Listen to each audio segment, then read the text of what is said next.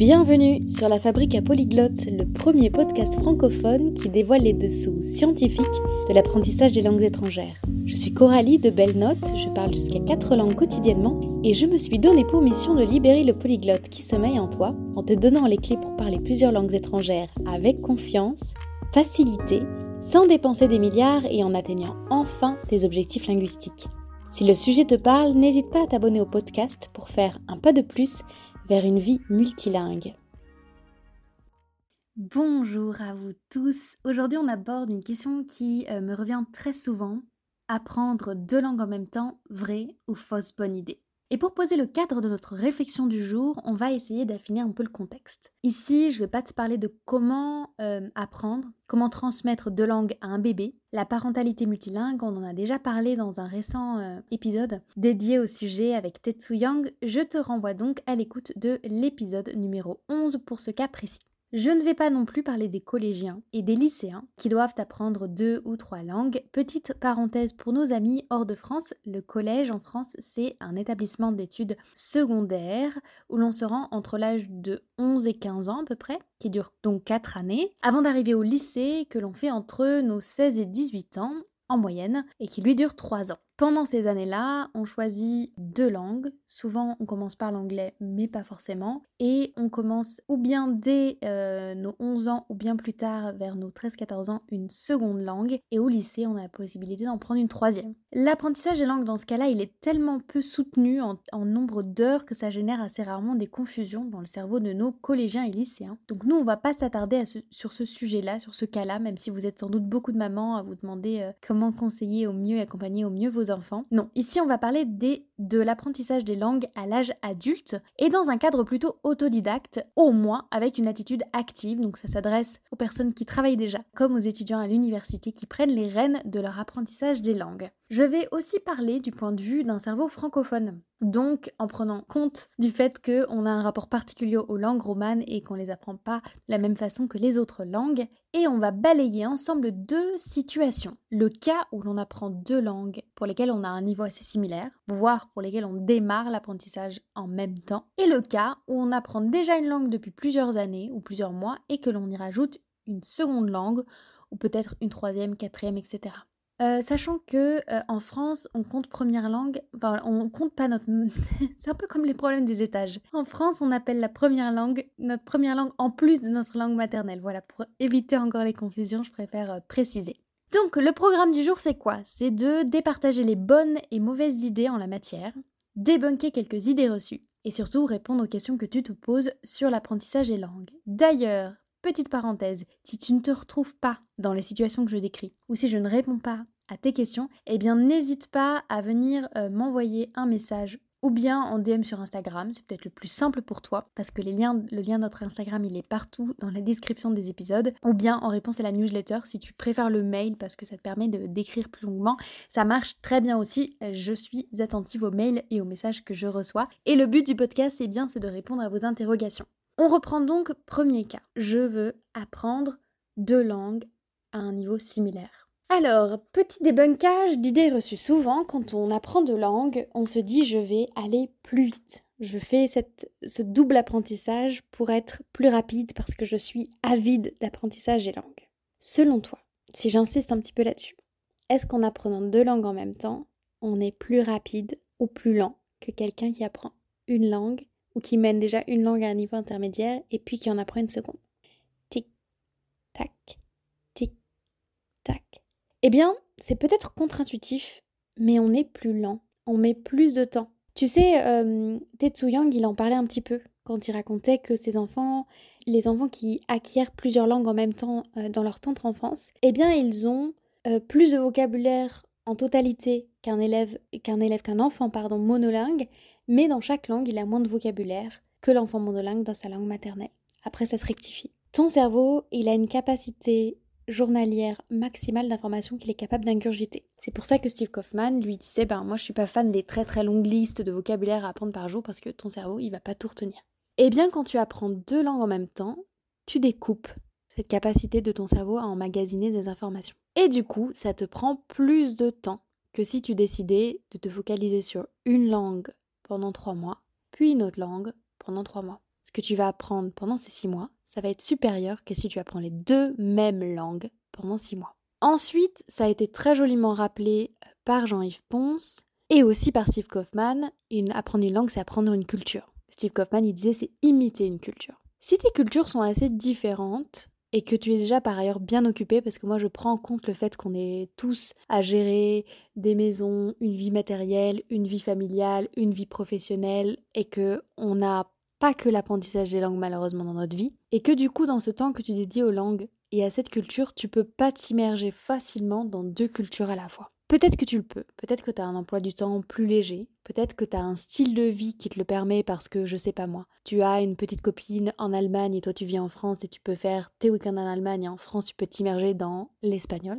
tu vois. Il y a aussi la situation de chacun à prendre en compte. Mais la majorité des gens qui m'écoutent ont moins la possibilité de s'immerger dans deux cultures à la fois. Et l'immersion dans la culture, eh bien, c'est ce qui permet d'apprendre le plus rapidement si on est dans une logique d'apprentissage rapide. Donc démarrer deux langues en même temps, dans quel cas est-ce que c'est utile? En fait, c'est utile dans le cas où tu n'as pas le choix. Tu n'as pas le choix pour les études, ou tu n'as pas le choix pour le travail, ou tu n'as pas le choix. Mais si tu as le choix, je te recommanderais de juste au moins, au moins prioriser ou donner une avance de trois mois à la langue la plus importante tu es à travailler. Ensuite, si tu n'as pas le choix parce que euh, ton calendrier personnel t'impose de connaître pour cet été deux langues, eh bien, une première solution pour t'aider à en fait organiser ton emploi du temps, ce serait euh, de euh, et je précise qu'on est encore dans le cas où tu as le même niveau pour les deux langues, voire tu commences et tu débutes pour les deux langues, ce serait de déterminer une langue majeure et une langue mineure. C'est une langue pour laquelle c'est plus important. Ça corse pour toi si tu as le même niveau d'exigence pour deux langues à la fois, mais je vois pas dans quelle situation. N'hésite pas à commenter et à dire bah moi je me trouve dans cette situation et si j'ai deux langues à apprendre en même temps pour le même niveau, pour la même date. Euh, donc quand tu as une langue majeure et quand tu as une langue mineure, c'est plus simple parce que euh, tu sais à qui tu pourras donner la priorité si le soir tu as un temps à dédier à l'apprentissage des langues, que tu es fatigué, que tu n'as pas le temps de les voir toutes les deux. Ensuite, tu sauras euh, dans quelle atmosphère, dans quelle culture t'immerger en priorité. La question qui va nous tarauder ensuite, c'est comment je répartis mon apprentissage de deux langues lorsque j'apprends deux langues et que j'en suis au même niveau. Parce que autant quand tu as des niveaux différents, tu peux mélanger les sessions, tu peux jouer avec les langues, tu peux les... On va y venir, elle est très ludique. Et il est beaucoup plus ludique le cas où tu n'as pas les mêmes niveaux dans les deux langues. Et dans le cas où tu as le même niveau dans les deux langues, eh bien il va falloir que tu aides ton cerveau à distinguer ce que tu apprends.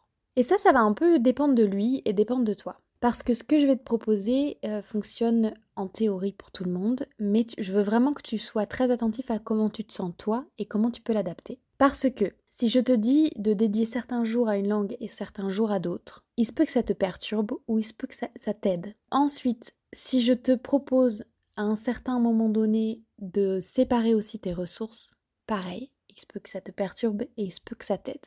Avant d'aller plus loin dans l'organisation de ta semaine, revenons sur langue majeure, langue mineure. Donc soit je t'ai dit tu as la possibilité de, faire un focus d'abord sur trois mois et puis de commencer la suivante, soit tu dois les commencer toutes les deux en même temps et je te conseille de déterminer une langue majeure d'une langue mineure. Sinon tu seras tout le temps tiraillé entre les deux. Comment tu peux déterminer une langue majeure d'une langue mineure? Soit tu le sais déjà parce que tu as une langue prioritaire par rapport à ta vie pro, soit tu le sais pas et alors je vais te donner des critères euh, qui peuvent t'aider à choisir quelle langue peut être majeure et quelle langue peut être mineure. La langue majeure, ça peut être la langue la plus difficile, il y a une étude du Foreign Service Institute qui a classé euh, les langues vivantes sur une échelle de 1 à 5. Et si je prends euh, cette euh, langue, cette langue, n'importe quoi, si je prends cette échelle du point de vue donc des francophones, hein, attention, tu as des différentes catégories qui correspondent à des niveaux de difficulté, qui correspondent à un temps de travail nécessaire pour atteindre un niveau intermédiaire dans cette langue. Par exemple, l'allemand est en catégorie 2, les langues romanes et euh, l'anglais sont en catégorie 1, donc il te faudra moins de temps pour apprendre l'espagnol que l'allemand, moins de temps pour apprendre l'anglais que l'allemand.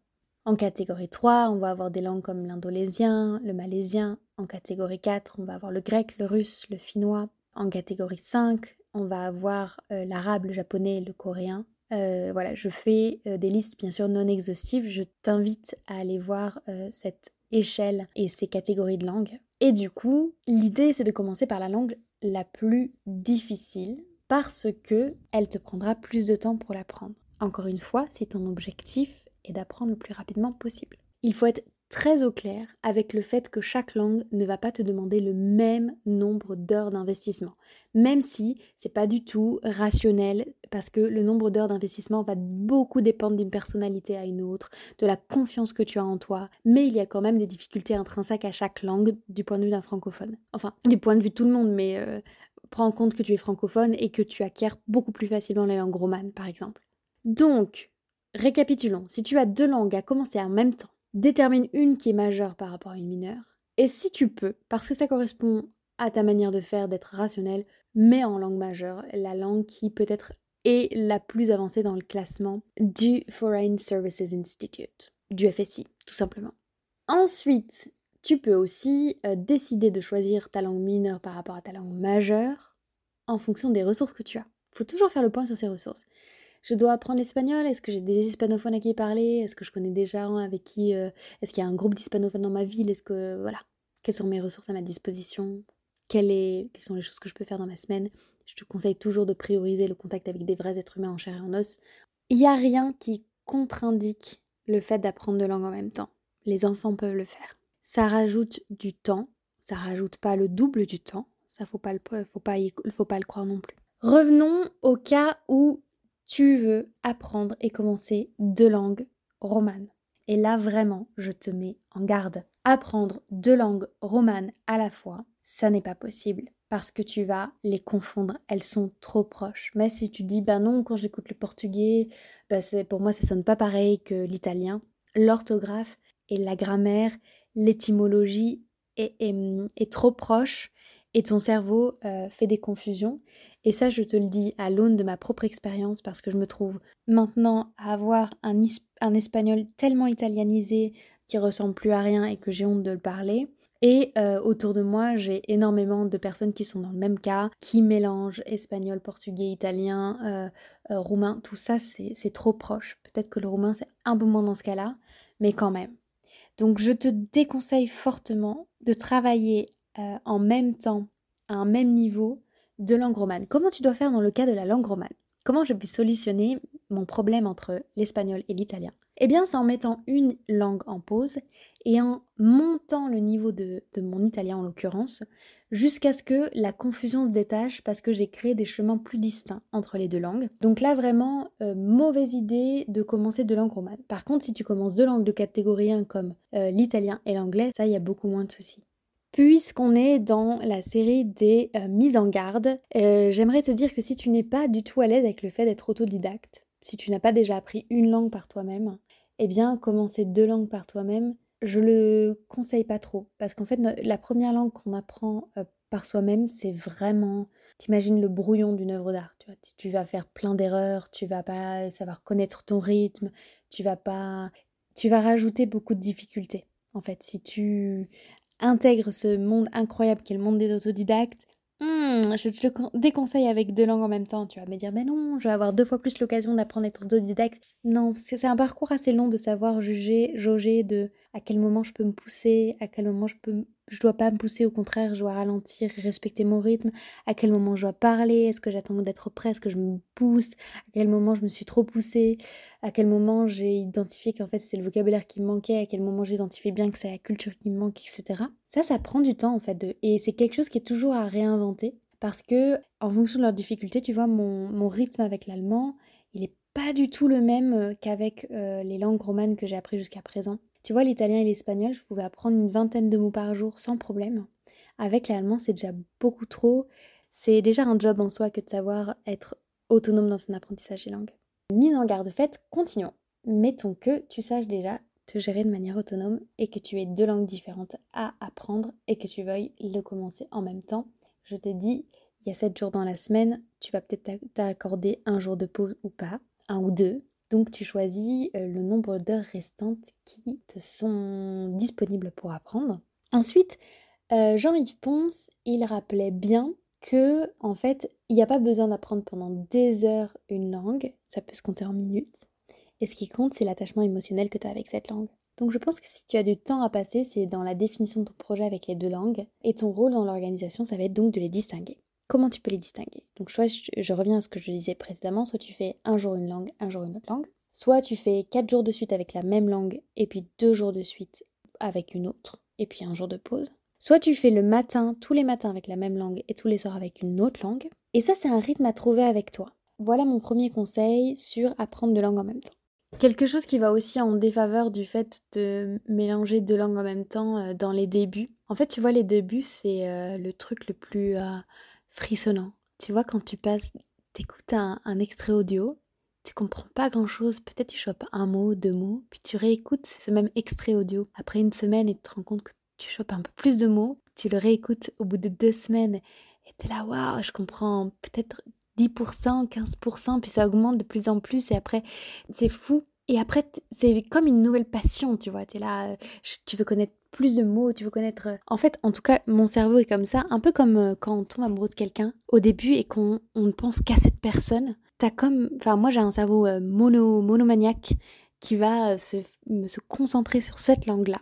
Et quand on a déjà une langue qui a déjà un bon niveau, eh bien, on peut mieux se concentrer là-dessus. T'imagines un peu comme un peu comme un, parent qui a déjà un enfant qui a peu grandé, il, a 3 ans et peut-être euh, il fait déjà plus pipi au lit, il est autonome et on peut se concentrer sur le nouveau arrivé et lui donner toute notre attention. Et, euh, c'est comme ça, moi j'imagine vraiment euh, les langues comme des enfants et soit tu as des jumeaux et du coup tu divises par deux ton attention sur des petits, soit tu en as un qui est déjà un petit peu grand et tu peux tu peux donner toute ton attention euh, sur le nouvel arrivé. La langue, c'est ça. Les débuts, ils sont, ils sont, ils sont magiques, ils sont fous les débuts.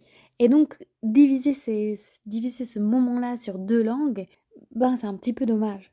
Si tu veux le faire, pourquoi pas, mais en fait, ça te rajoute une difficulté qui est peut-être pas utile. C'est comme si tu disais, bah en fait, moi, je veux, je mettre à être très fort en course, très fort en muscu en même temps, et du coup, tu te fais un emploi du temps un peu dingo.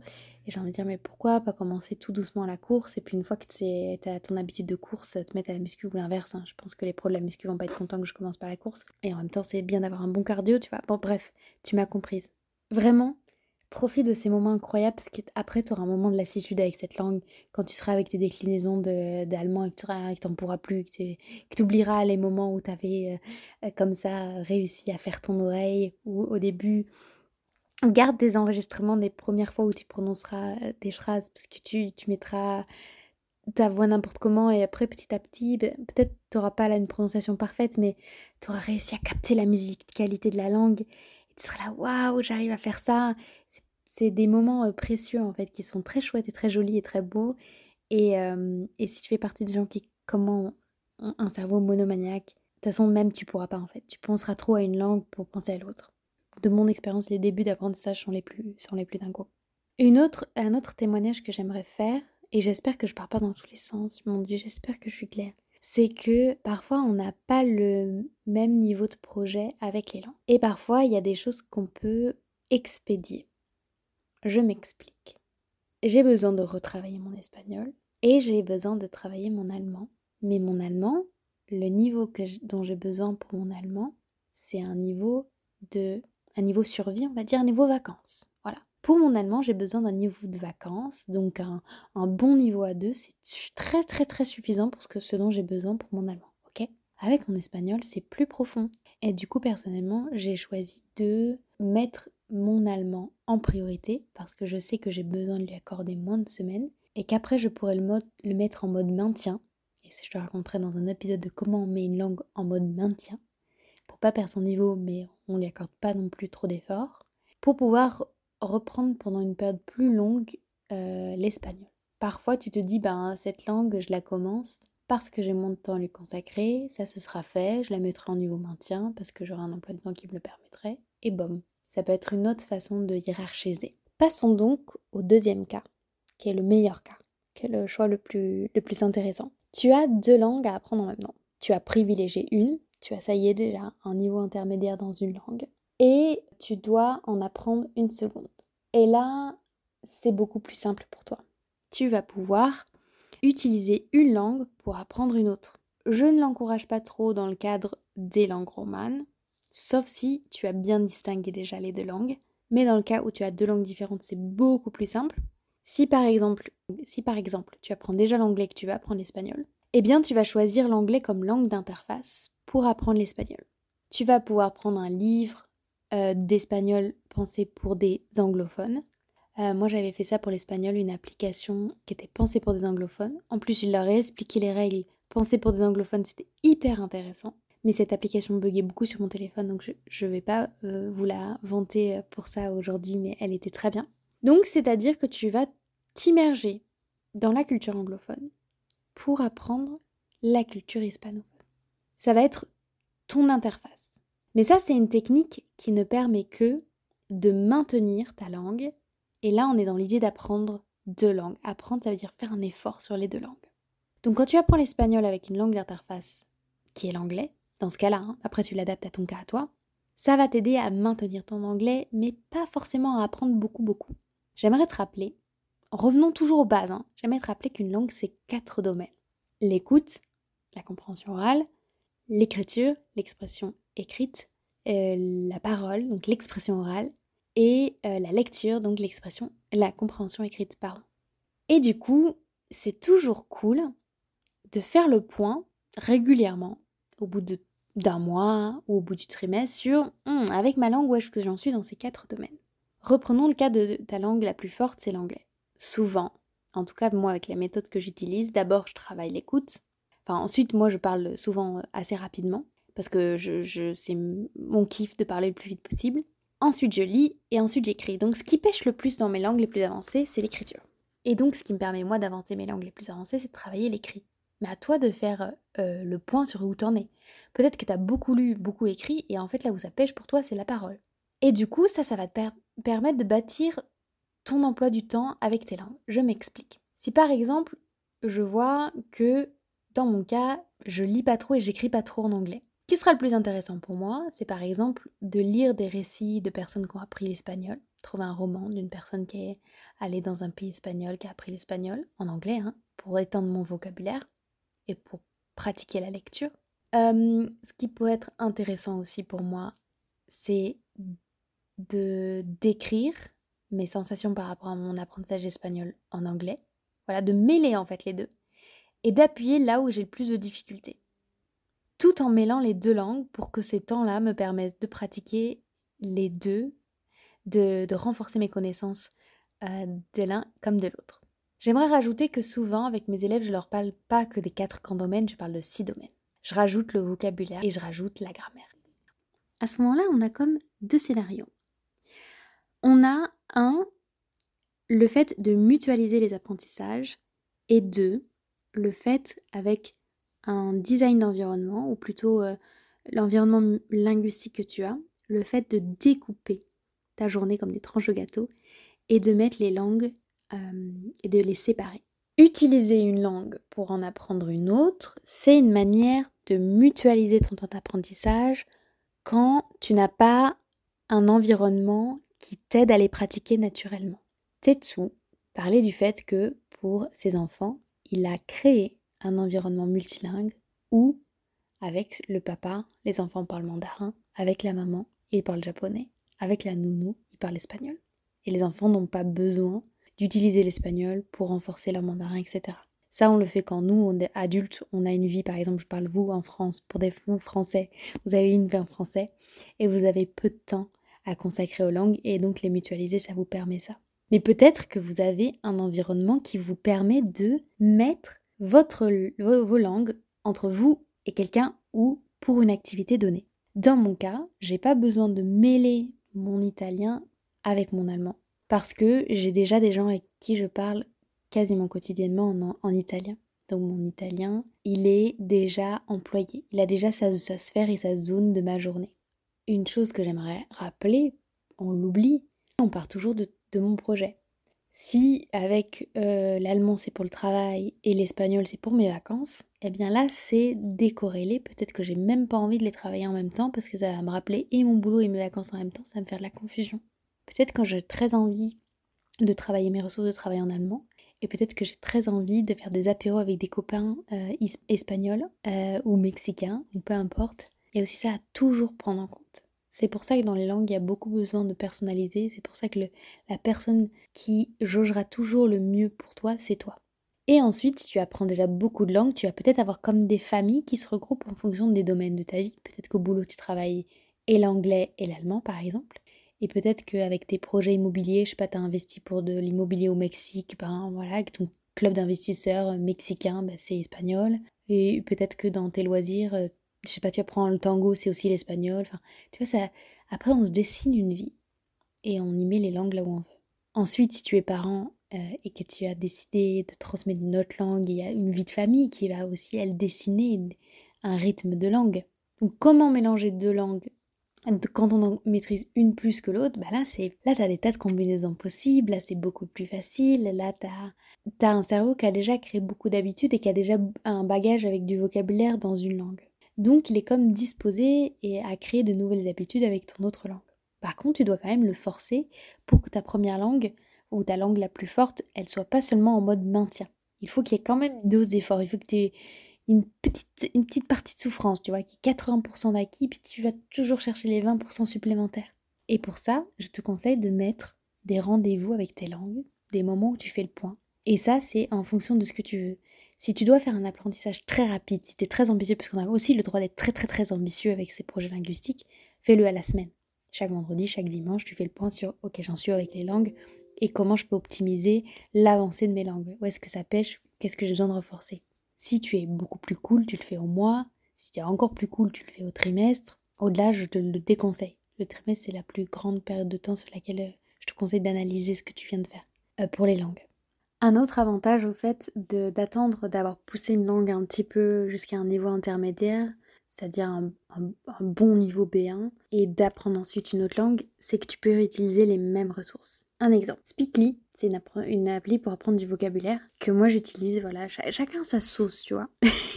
donc moi j'aime bien me booster en début d'apprentissage avec des applis de vocabulaire, et donc j'utilise Speakly. Je l'ai utilisé au départ pour mon italien, et j'avais fait des micmacs espagnol-italien.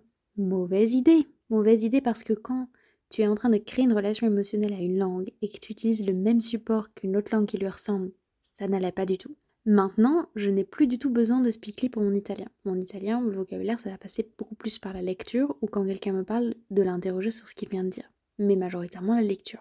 Du coup, Speakly, c'est plus franchement relié à mon italien. Mon italien, il est entre moi et telle personne, moi et telle personne, moi et telle situation.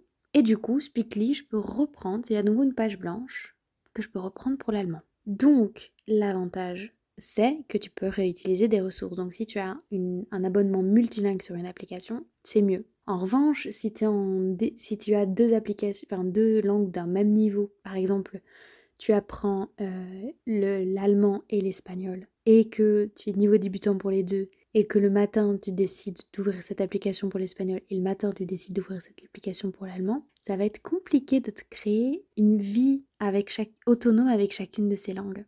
Si je résume, tu verras qu'il y a peu euh, d'arguments en faveur de l'apprentissage de deux langues en même temps pour toi en tant qu'adulte, sauf si ton environnement te le permet. Mais quand on est adulte, on a une urgence de temps qu'on n'a pas quand on est enfant. Et donc pour nous en tant qu'adultes, c'est pas le moyen le plus rapide et c'est pas le moyen le plus efficace d'apprendre une langue.